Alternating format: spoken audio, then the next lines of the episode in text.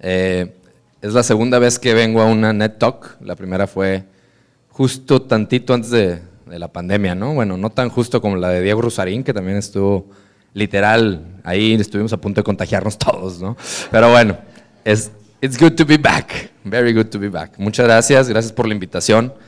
Eh, todo lo que dice Sam, yo creo que va, va, de retro, ¿no? Para Sam, para David, para el equipo de Net, pues para muestra un botón, ¿no? Esto que estamos haciendo aquí es estas ganas de aprender y de estar siempre empujándose a ellos y empujando a los demás, lo que dice Pau también, es impresionante cómo el, amor al arte hace que, nos conecten, ¿no? Entonces, pues bueno, doble agradecimiento de, regreso, ¿no? Además del que ya dio Robert y Pau, pues yo, yo también les agradezco mucho. Y la vez pasada que vine, hablé mucho de, de lo que ahorita dijo, dijo Sam, del tema del aprendizaje. Entonces, ah, cuando me, me, invitó Sam, dije, pues ya no, ya no puedo refritear, ¿no? Ya no puedo hablar del, del tema que, para que soy, digamos, más bueno. Pero platicando con Sam, nos vimos, si no me acuerdo, estábamos comiendo y me dijo, oye, pues ¿de qué más crees que puedes hablar? Le dije, pues no sé, pues de mí, ¿no? De, la historia de, de, cómo llegué a poder hablar de esto, que hablé la vez pasada, como ves, eh, traigo buenos insights porque eh, los últimos dos años, creo que todos, nos, todos traemos buenos insights de los últimos dos años, ¿no? Este, como que nos cayó el 20 de, normalmente nos caen en distintos momentos de la vida, nos cayó más o menos al mismo tiempo a todos, ¿no? Entonces dije, bueno, déjame te hablo de esa parte que también le hablo mucho a las, organizaciones. Casualmente a partir de la pandemia me pidieron hablar más de esto, ¿no? eh, de, del tema del propósito o el destino, y eso es de lo que yo les vengo a platicar. Vamos a ver. Esta frase, yo soy fan de Peter Diamandis. ¿Alguien sabe aquí quién es Peter Diamandis o no? ¿no? Peter Diamandis, sí, emprendedor, amigo ahí de, los Elon Musks y de esa racilla, ¿no? Así, cuate, cuate ahí, brother, eh, creador de una, un lugar que se llama Singularity University, ¿han, hablado de oír, ¿han oído hablar y hablado de oír de Singularity University? Bueno, pues este cuate también, está, este es el, uno de los señores que dice que quiere vivir, que él va a hackear la, la, la vejez y va a vivir 150 años y está bien interesante, síganlo. Peter Diamandis dice, encuentra, y vaya que es mi ídolo, ¿eh? o sea, encuentra algo por lo que pudieras morir y vive para ello. Y me gusta esta frase y, y, yo aquí les quiero preguntar, o sea, es bien importante encontrar eso que quieres hacer, tu propósito. Aquí le llamamos destino, propósito, voy a hablar indistintamente del destino y del propósito, a lo mejor no es lo mismo, seguramente no es lo mismo, pero vamos a hablarle, vamos a decirle igual. ¿Están de acuerdo? Levanten la mano si están de acuerdo con esto. ¿Quién está de acuerdo con que hay que encontrar el propósito y luego dedicarnos a eso? ¿Sí? Ahora, ¿quién no está de acuerdo con esta frase? A ver, ahí hay uno, dos, tres, cuatro, cinco, seis, ¿no? Bien. A lo mejor porque leyeron el título de la plática y los demás no pusieron atención de lo que iba a hablar. O a lo mejor porque realmente lo creen, pero ya los truqué, ya les, ya les truqué, porque yo no estoy de acuerdo con esa frase. Y vaya que soy fan de Peter Diamandis, ¿eh? Pero hay cosas en las que también se vale estar en desacuerdo con tus ídolos, porque de eso se trata el aprendizaje y el pensamiento crítico. Y algo que también dice otro de mis ídolos, que es James Altucher, que dice que todo consejo es autobiográfico. Si no saben quién es James Altucher, vayan a escuchar ahí en su podcast, está loco, y entrevista pura gente extraordinaria. Entonces yo les vengo a hablar de, pues autobiográficamente, no tienen que estar de acuerdo conmigo, pero pues ya están aquí, a ver si algo de lo que les voy a decir les hace sentido. Yo no estoy de acuerdo porque yo no necesariamente creo, porque estuvimos de acuerdo, la gran, la gran mayoría estuvieron de acuerdo con que lo primero es que hay que entrar el, el, propósito, porque es más o menos lo que nos han, lo que te bombardean todo el tiempo, ¿no? De que encuentra tu propósito y no trabajarás un solo día más en tu vida. ¿Quién ha oído esa frase? Bueno, pues pueden estar de acuerdo con ella, yo no estoy de acuerdo con ella y aquí todo, civilizadamente les voy a decir que no les creo, ¿no? Yo no creo en eso encuentras tu propósito y te partes la madre mucho más de lo que te la partías antes de que lo encontraras. Tendrá que ver a lo mejor con tu definición de trabajo, pero trabajas mucho más porque ya ahora sí ya sabes lo que quieres hacer y toma la toma paloma, ¿verdad? Como por acá. Entonces yo, pero ahora sí, yo no creo que necesariamente en mi vida lo que me ha pasado y, y me he puesto a estudiar este tema y he leído y he ido y Simon Sinek y Tim Kelly y he ido y, y regreso a, a mi autobiografía, ¿no? a lo que a mí me pasó. a ver si algo los puede inspirar de eso. Yo no creo que necesariamente, a mí no me pasó, que fue lo primero que me pasó fue, ya sé lo que quiero hacer. ¿Quién de aquí, a ver, conoce al amigo que en el kinder dijo, yo quiero ser dentista acá? Y es dentista. ¿Cuántos de esos tienes? Uno, uno. No, es que él decía desde chiquillo que quería ser abogado, míralo. Son pocos, son pocos. Por eso lo andamos buscando, ¿no? Pero en esa búsqueda dices, pues lo primero que tengo que hacer, pues que se me aparezca, güey. ¿Sí? O sea, estamos así de que yo estoy esperando la epifanía. No es mi culpa que yo no sepa lo que quiero hacer, estoy esperando que me llegue. ¿Sí? Y por mientras, pues aquí ando a medios chiles, ¿no? O sea, pues no me quiero comprometer con nada porque a mí todavía no, no me toca la sagrada divinidad para decirme, esto es lo que viniste a hacer al mundo, ¿no? Y por eso esa frase, lo primero que hay que hacer es encontrar tu propósito para poder vivir una vida plena y echarle ganas, ¿no? Y entonces, yo les vengo a platicar cómo a lo mejor, sin querer, te puedes tropezar con el propósito, ¿sí? Para no esperar a que te llegue. Porque algo, Sam hablaba del tema de productividad, yo, yo le he llamado a la metodología o la filosofía que he creado y que vivo, le llamo time ownership. Y la palabra ownership me ha hecho la diferencia en muchos ambientes de mi vida. Ownership significa lo que yo controlo, lo que yo sí puedo sentirme dueño. Hay muchas cosas de las que no, yo no controlo que no haya agua en Monterrey, pero me puedo comprar unas toallitas húmedas y por lo menos limpiarme la cara, ¿no? O sea, eso sí lo controlo, pero no, pinche agua, no hay agua, entonces no me voy a bañar. No voy ni a limpiar, ¿no? hay una frase, de nuevo, que dice, todo lo que vale la pena hacerse, vale la pena hacerse mal. ¿Sí? O sea, vale la pena lavarse los dientes, lávatelos aunque sea sin pasta, güey. Está mejor que no lavárselos at all, ¿no? O sea, vale la pena hacerlo aunque sea, aunque no te salga 100% bien. Y por ahí va, les estoy aventando estas frases porque todas tienen que ver con la historia que yo les voy a contar, que es mía, ¿no? Pero también está investigada, ¿eh? traigo ahí varias bibliografía al respecto. Entonces, a ver, yo creo que hay dos formas, dos caminos a encontrar tu propósito. Ni siquiera yo solo sé que no sé nada, eso sí lo he aprendido en el tema de la metacognición. Yo creo que no hay un solo, no hay fórmulas únicas. Y yo creo que hay una manera de encontrar tu propósito buscándolo, ¿no? Siendo así muy deliberado en esa búsqueda. Yo le llamo la experimentación. ¿Sí? Estás buscándola y entonces experimentas una cosa y dices esto no, experimentas la otra, esto tampoco. Y, y no sé si les ha pasado, experimentas una novia y dices esta no, experimentas un novio, este no. Y ahí andas, ¿no? Buscando. ¿Sí? experimentas un trabajo y dices, este, no, este no, este me queda muy lejos. Este, no, este no, este me cae mal. Ángel, no, Ángel no me cae bien, ¿no? Este no estoy haciendo lo que quiero, ¿sí? Y saben qué, a lo mejor ya lo han escuchado últimamente, ¿vieron ya esta película del dilema de las redes sociales? ¿Alguien ya la vio? Y, digo, no la tienen que ver para saber lo que te causa estar en Instagram y en TikTok dándole para y que te, te caiga un like, te caiga un comment. ¿Qué se siente? ¿Qué es eso? Dopamine, ¿sí? Dopamine es lo que te hace sentir con madre, con madre, y lo que hace, nos hace adictos. El cambio trae algo de eso, es como el primer día de escuela, es, esa sensación de algo nuevo, ¿no? Y eso no está mal.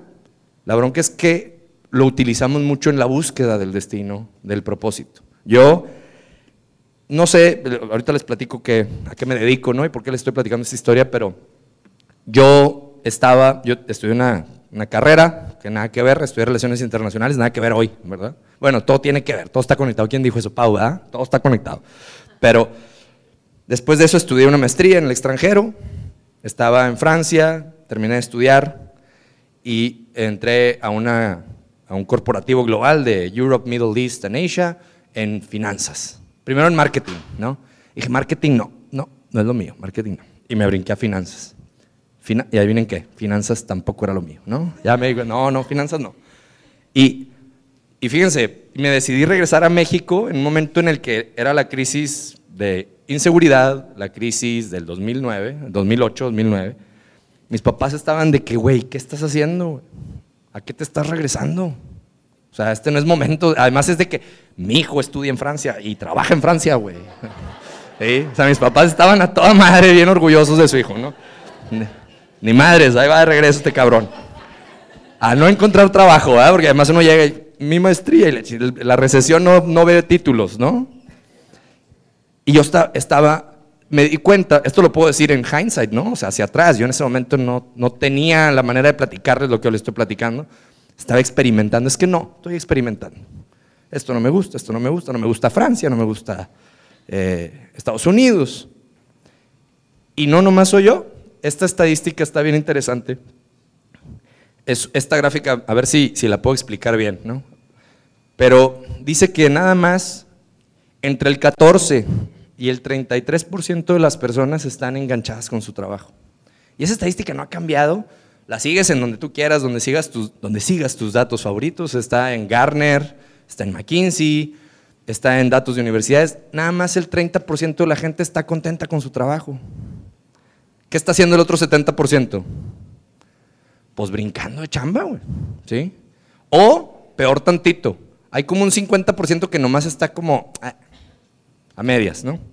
Pero hay un 20% que está constantemente queriendo boicotear su chamba, güey. O sea, todos los conocemos, ¿no? Así que, güey, hay 20% que no nomás no está enganchado, está aparte viendo a ver cómo joda el de al lado, ¿no?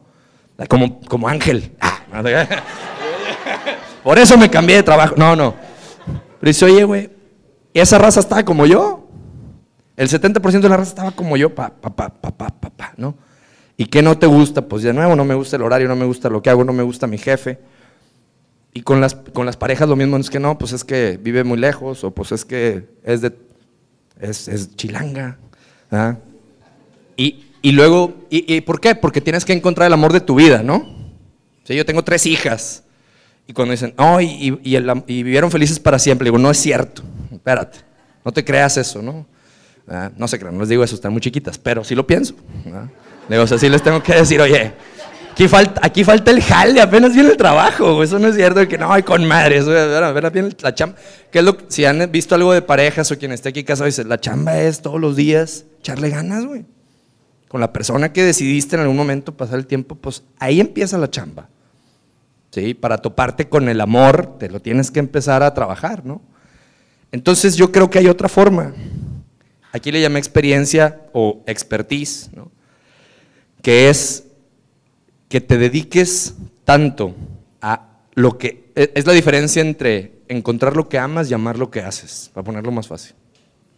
Encontrar lo que amas o lo que estás haciendo hoy, que por ti no quede. ¿Alguien ha leído lo de los cuatro acuerdos? Esto de, Don Miguel Ruiz, hay uno de los acuerdos que es, porque que por ti no quede, cabrón. Tú no puedes controlar muchas cosas, pero que por ti no quede. Esa pareja con la que estás, quién sabe si va a ser tu pareja ideal, pero tú vas a ser la persona más que más fácil es de amarse y vas a ser la persona mejor en esa, en esa relación. ¿Sí?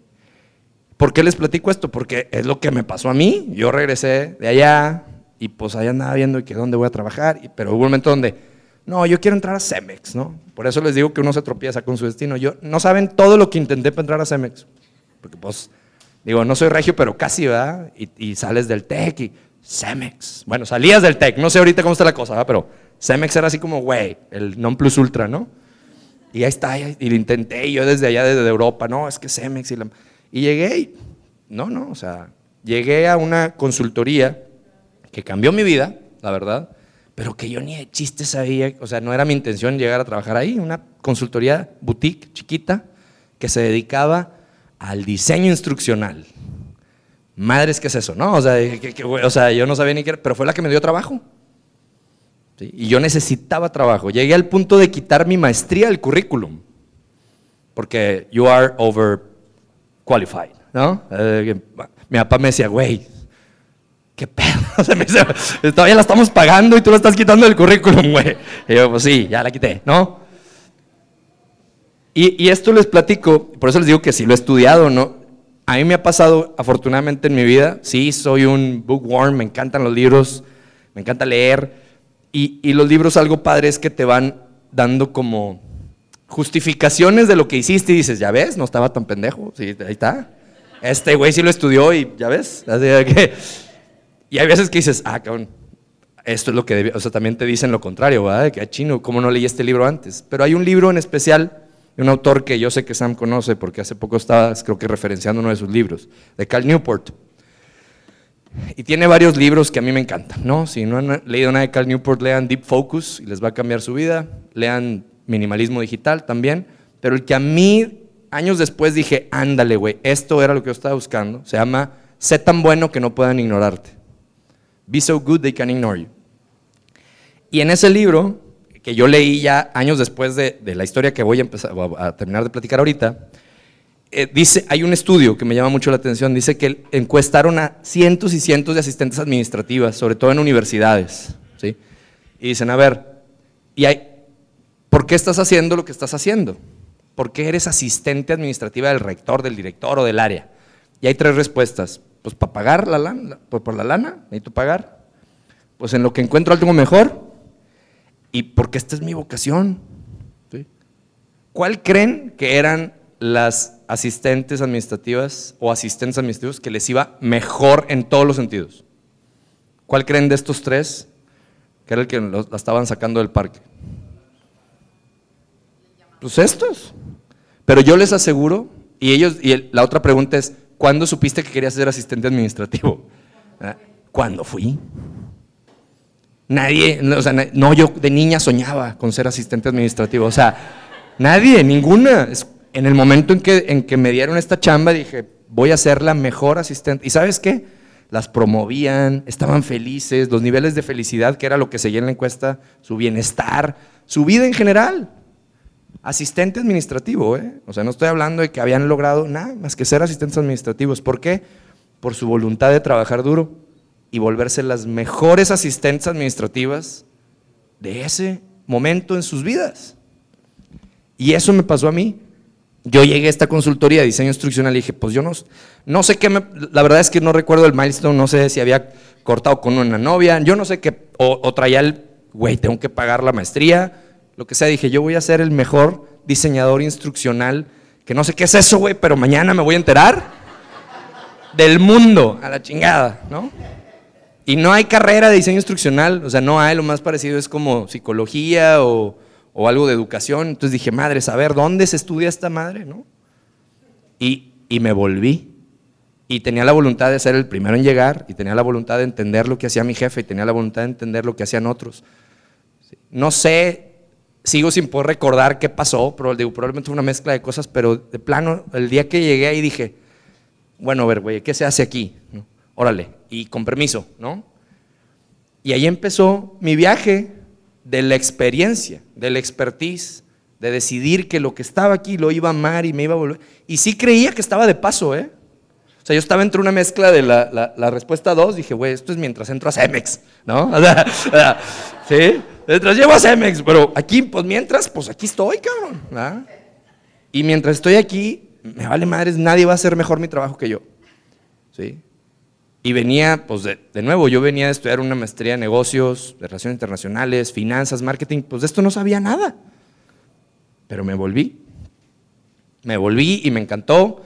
¿Y qué empezó a pasar? ¿Cómo, cómo puedes tú saber? Ahora, la, la, la apuesta es tírale a esto. O sea, mi recomendación autobiográfica es lo que estés haciendo hoy, güey. No sé ¿Qué estés haciendo hoy? Puedes estar contestando teléfonos en un call center. Sé el mejor contestador de teléfono en call center, cabrón. Y vas a ver cómo tu vida va a cambiar. No tienes, ojo, yo no estoy diciendo que te quedes ahí para siempre ni que nunca pivotes. Pero mientras estás, para mí la nueva definición de lealtad desde hace mucho tiempo en un trabajo es, mientras esté aquí, me voy a partir la madre, aunque dure aquí un mes, un año o diez años nunca me vas a poder reclamar que mientras estuve, no me tuviste al 100, cabrón. That's it. Lealtad no es quedarte ahí porque chingada, porque pues es que luego a donde me muevo. No, no, eso no es lealtad, eso era lealtad. ¿Sí? Lealtad es eso, mientras estoy aquí, aquí estoy. Y eso es lo primero que tienes que creer. Y si te la crees, te van a empezar a pasar algunas cosas bien fregonas. ¿Sí? Y te van a pasar en lo que sea que estés haciendo y luego si pivoteas también te van a pasar te vas a empezar a sentir feliz y te vas a empezar a sentir automotivado. Esa es la famosa motivación intrínseca. Y te van a pasar estas cuatro cosas. Porque me pasaron a mí y porque no me las inventé yo. ¿sí? Esto lo dice desde Daniel Pink hasta Cal Newport y toda la ciencia de la felicidad. De quien ha estudiado eso, yo sé que por acá hay quien sí. Es esto. Lo que nos hace feliz tiene que ver con esas cuatro cosas. Lo que nos hace sentir plenos y realizados tiene que ver con esas cuatro cosas. Competente quiere decir, ¿te vas a partir la madre más que otros? Sí. ¿Sí? ¿Te vas a, encargar de ser el mejor en lo que haces? Sí. No saben la cantidad de gente que deja de estudiar cuando, cuando termina la escuela. ¿Sí? O sea, llegas y pues te tocó ser analista financiero junior. Ok, ¿qué se hace en esta posición? Esto. Ok, y ya, esto es lo que hago. Oye, güey, pues, pues sigue estudiando, sigue te volviendo mejor, sigue aprendiendo de otros, búscate mentores, como dice Pau. No, el 90% de la gente no va a hacer más que lo que le dijeron que tenía que hacer en su descripción de puesto o en su día uno, y that's it. Y eso lo vivo porque a eso me dedico, me doy cuenta, ¿no? Entonces, vuélvete. Y sabes que te vuelves competente y se empieza a sentir con madre, porque entonces empieza a ser el, el guy to go, ¿no? Este güey es el bueno peso. ¿Sí? ¿Y sabes qué te da eso cuando te empiezas a volver el bueno para algo? Te da esto. Porque ese güey es el bueno para eso. Que él te diga, o sea, denle la chamba y que le haga como quiera, pero que lo haga. ¿Sí? Te empieza a dar chance de hacerlas, de tomar decisiones. Y esto se siente con madre, tomar el ownership, decir, a mí me pasó cuando saqué el podcast que decía Sam, oye, me pasó, porque adivinen qué, adivinen a dónde me fui después de la consultoría. Adivinen quién me contrató después de la consultoría. Me fui a Cemex. a que les digo que uno se tropieza con las pinches cosas cuando no las busca de frente. Es como el amor, andas buscando novia la chinga. Güey, sé buen pedo y te va a llegar la novia, güey. Sé bueno en lo que haces. Y siete años después, llegué a Cemex Global, que había sido cliente de la consultoría, pero ni siquiera fue por eso. Llegué y ahí, pues yo era el güey del podcast, ¿no? Entonces de repente, eh, güey, dale la campaña de comunicación a este güey. Y yo, ¿por, qué a mí, güey? Porque nadie le sabe, güey. Bueno, pero entonces dame chance así, mis horarios así. Yo fui el primer trabajador remoto de la historia de Cemex. Yo le decía a mi jefe, no voy a venir a chambear, güey, porque tengo que chambear. Ah, pues sí, güey, dale, dale. yo, yo, yo, aquí en, yo aquí en la oficina no valgo madre, güey. Yo me voy a quedar ahí en un café por mi casa. Está bueno, está bueno, güey, está bien, dale, güey. ¿Por qué? Porque tú eres el que le sabe, güey. ¿Qué te voy a decir? No, güey, aquí, aquí no se puede. Bueno, dale donde tú quieras, güey. ¿Sí? Eso está chingón cuando te empieza a pasar eso. Y luego te empieza a pasar esto. Veas, todo, todo, tu, todo tu mundo se empieza a conectar muy chingón. Hay un libro que se llama Una sola cosa, ¿alguien lo ha visto por ahí? De Gary Keller, The One Thing. Léanlo, es un gran momento en cualquier momento de la vida para leerlo. ¿sí? Pero The One Thing, ¿qué es lo que dice? Que encuentras una cosa, una vez que, no sé si habla de este proceso o no, pero una vez que encuentras una cosa que es como el umbrella más grande, para mí fue el tema de, yo quiero estar todo el tiempo aprendiendo y enseñando, punto. ¿sí? Ese, ese paraguas me ayudó a conectar toda mi vida. Tengo un podcast que se trata de eso, trabajo en eso desde hace 13 años, ¿sí? Eh, mis vacaciones, la mitad de mis vacaciones son workations a congresos de eso y me llevo a mi esposa, me invitan a dar una plática y me llevo a mi familia, mi hermano trabaja conmigo, ¿sí? mis mejores amigos o grandes amigos me los traje a trabajar a mi empresa que se dedica a eso. Empecé a conectar todo, mis networkings son de esto y son mis amigos. ¿sí? y, se conecta, y, tú estás abierto a las conexiones y es madres, que a toda madre, ¿no? Abrí un, canal de YouTube que se llamaba Books and Beers, ¿no? Me gusta la cheve, no, pero aprendizaje también, cabrón, órale pues.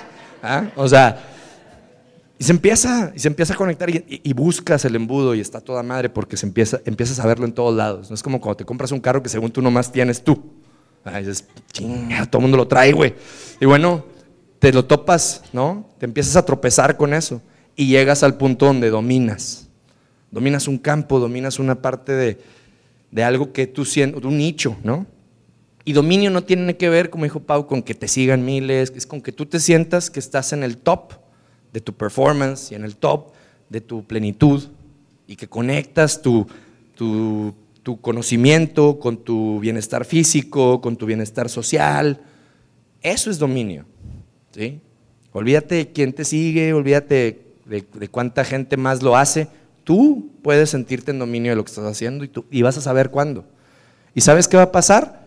Que de repente vas a decir, le doy otra vuelta a esto que ya sé, o espérame, güey, quiero brincar a otra cosa. ¿Sí? Cerquita, cerquita, o sea, está conectada, ¿no? O sea, yo del tema de aprendizaje, pues ahí estaba Design Thinking a dos pasos. Design Thinking, güey, está con madre, ¿no? Podcast está aquí, ah, vamos, storytelling, y empiezas, ¿sí? Y, y empiezas tu círculo de competencia y empiezas a volverte bueno. No tienes que, ojo, esto es bien importante, no tienes que ser el mejor, nada más tienes que ser mejor que varios. ¿Sí? O sea, no tienes que ser el mejor, nada más tienes que ser mejor que el que viene atrásito de ti para poder dar un consejo, para que te vean como alguien que puede aportarles valor. ¿Sí me explico? ¿Cómo empiezas a, tropezarte con tu propósito? Ya les dije, ¿no? creo que la parte filosófica ya se las platiqué. Esta, yo la puedo verbalizar hacia, hacia atrás, a lo mejor no, la hubiera, no la hubiera podido verbalizar antes, pero sirve a los demás. Lo decía Pau, empieza sirviendo a los demás. Para mí, algo que me pasó en esa consultoría fue el, direct, el CEO, yo fui su primer contratación, ¿no? Éramos él y yo. decía, madre. Me gustaría decir que Batman y Robin, pero parecíamos yo creo que más, no sé, Pinky Cerebro, la madre, ¿no? O sea, era así como que, ¿cómo vamos a hacer esto, güey, no? Pero él, él sabía, él había estudiado psicología, economía, ya llevaba tiempo haciendo esto y dije, órale, güey, va, vamos juntos, ¿no? Una, una empresa de cuando yo me fui tenía 22 personas, de ser dos, ¿no? Entonces, me di cuenta que yo estaba al servicio de, de él, ¿no? De, de, lograr ese, ese fin de esa empresa y de servir y servir y servir. Y de verdad, de verdad creo, conectando con lo de Pau, cuando sirves, cuando das, cuando das, cuando das, cuando das, no sé si han escuchado esto de, o sea, a lo mejor no lo han escuchado, lo han vivido. Ahí está comprobado que se siente mejor dar que recibir, cabrón. Hay una parte muy, muy, muy conectada de nosotros de la gratitud de dar, ¿no? Hasta es medio egoísta, porque ah, ten, con madre que te di, ¿no? Así de que, qué bueno, ¿no? Entonces, sean de servicio. En la búsqueda del servicio, empiezas a clavarte. A, qué, ¿A, qué, me refiero? Pues puede ser un buen driver para que dejes de pensar un poquito en ti y en es que no me, no me da, no me llega y pienses en los demás. Siempre ser de servicio te ayuda a, quitarte el ego un poquito de encima y concentrarte en dar a los demás. Pues pregúntate esto todos los días. ¿Por qué puse un, remo? Un, un, un kayak, o como se llama esa madre. Hay una historia muy buena de, otro libro que se llama The, Gap and the... Ah, es del, coach Daniel Sullivan. Se me olvida el, nombre. No sé qué de And the Gap. Y dice que un equipo de remo, creo que de Inglaterra, todos los días, eh, eh, nunca habían ganado un torneo, llevaban muchos años sin ganar. Y dice, a ver, tenemos que cambiar algo de cómo estamos entrenando. Entonces dice que el equipo se preguntaba, ¿Will this make the boat go faster? Todos los días, todas las decisiones que tomaban tenían que contestar, ¿esto va a hacer que el bote vaya más rápido? Si la respuesta era no, ni madre, entonces no. Si la respuesta era sí, lo vamos a hacer. O sea, oye, vamos a tomar unos pints, ¿eso va a hacer que vaya más rápido? No, ni madre, a dormir, cabrón. ¿sí? Entonces esa historia me, recuerda mucho decir, todos los días te puedes preguntar, ¿cómo puedo hacer algo mejor de lo que hago? ¿Sí? ¿Esto que voy a hacer? ¿Sí? Ignorar al güey de al lado que está batallando con un problema, ¿va a hacer que yo haga mejor mi trabajo o no? Pues ignorarlo, no. Bueno, pues entonces atiéndalo, güey. ¿Sí? Ayúdale. Entonces, ¿cómo? pregúntatelo diario. Te juro que las oportunidades, las ventanas de las que hablaba Robert, no son, en esto son todos los días, todo el tiempo, para hacer mejor lo que haces. Y esto es lo que les platicaba. Oye, yo tengo que reconocer que mi experiencia más importante profesional de vida fue esa a la que llegué de paso y a regañadientes y mentando madres porque tuve que quitar mi maestría del currículum, ¿sí? Pero ¿saben qué pasó? Me enganché de alguien más, güey. Dije, este güey, al que me está contratando, quiere cambiar al mundo, está loco, venga, me trepo.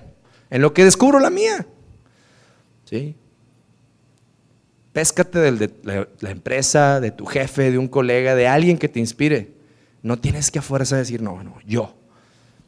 Puedes empezar con alguien más. Y haz lo que estamos haciendo aquí.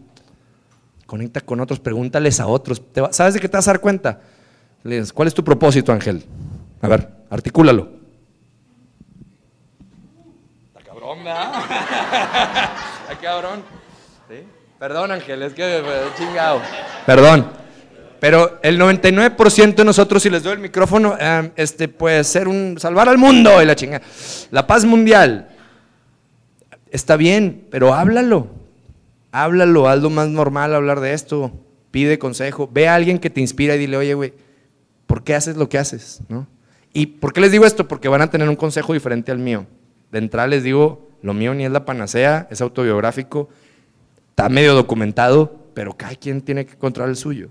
Pero no lo vas a encontrar sentado en tu casa esperando que alguien venga y te toque de, oye, ¿te puedo contar cómo le estoy haciendo yo para encontrar mi propósito? Eso no va a pasar.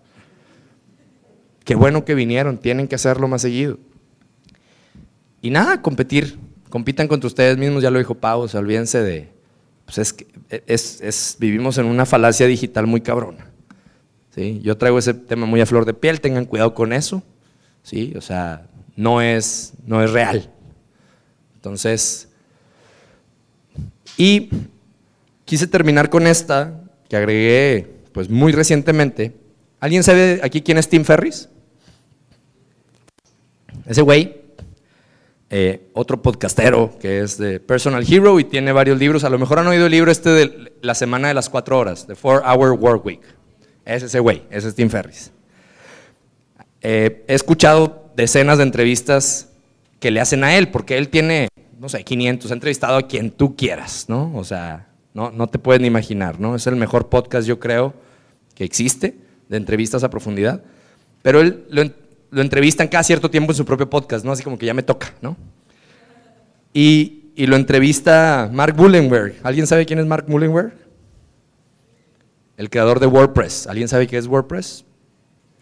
Bueno, esos dos güeyes son amigos, así que Clash y la chingada, tipo Peter Diamandis y la madre, toda esa raza. Bueno, esos dos son amigos. Y lo entrevista y le dice, oye, ahora se acaban de cumplir creo que 10 años o 15 años de la salida del 4-Hour Work Week. ¿Qué cambiarías, güey? ¿Qué harías diferente? Dice, pondría el último chapter al inicio. Porque nadie llega al último capítulo, cabrón. ¿Sí? De la gente que me lee. Y le dice, ¿por qué? ¿De qué se trata el último capítulo? de qué haces una vez que ya lo lograste, güey. Todo el resto del libro es cómo hacer que el 4-Hour Workweek funcione. Este güey está hablando del Creators Economy hace 15 años, güey. Sí, cómo hackear tu rutina, tu vida. Y Dice, y todo el mundo se queda, pues, como a la tercera parte, viendo ahí, pues empiezas a implementar y pues ya, güey, vale madre lo demás, ¿no? Dice, él habla de qué haces una vez que llegas. Oye, güey, ya, ya chingué, ya trabajo cuatro, días, cuatro horas a la semana. Y luego, güey, ¿qué vas a hacer con el resto de tu vida? Así tengas o no tengas los millones. ¿Sí? Porque pues le apuesta, él dice, pues la gran mayoría de la gente quizá no llega, pero quienes llegan, puedes llegar a sentir un vacío muy gacho.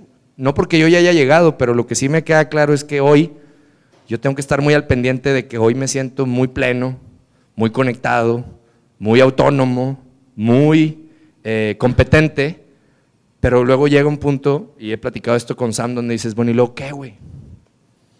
Estamos bien, ¿no? Así como, ¿estás bien? Estamos bien.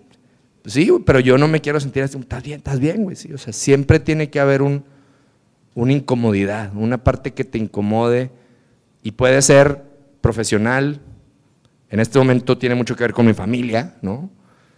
Pero lo puse porque es un reminder para mí, ¿no? Oye, estoy a toda madre, vengo a hablar de, de algo que yo ya siento que estoy aquí pontificando como que no es, ¿verdad? Pues, ah, pues ya, ya, lo lograste, sí, güey, pero, pero todo el tiempo tengo que estar pensando que no lo he logrado para, para realmente volverme a sentir con ese drive de ser el mejor en lo que hago todo el tiempo. Y eso ser el mejor a veces es pivotear, cambiar, aceptar que las cosas no son como eran, pero pues esta es, este es una inspiración para no, ¿cómo se dice? No dormirse en los laureles, ¿no? Pues bueno, yo con eso termino, no sé cuánto me tardé, pero sé que me tardé de más, así que una disculpa y muchísimas gracias a todo el equipo de NET.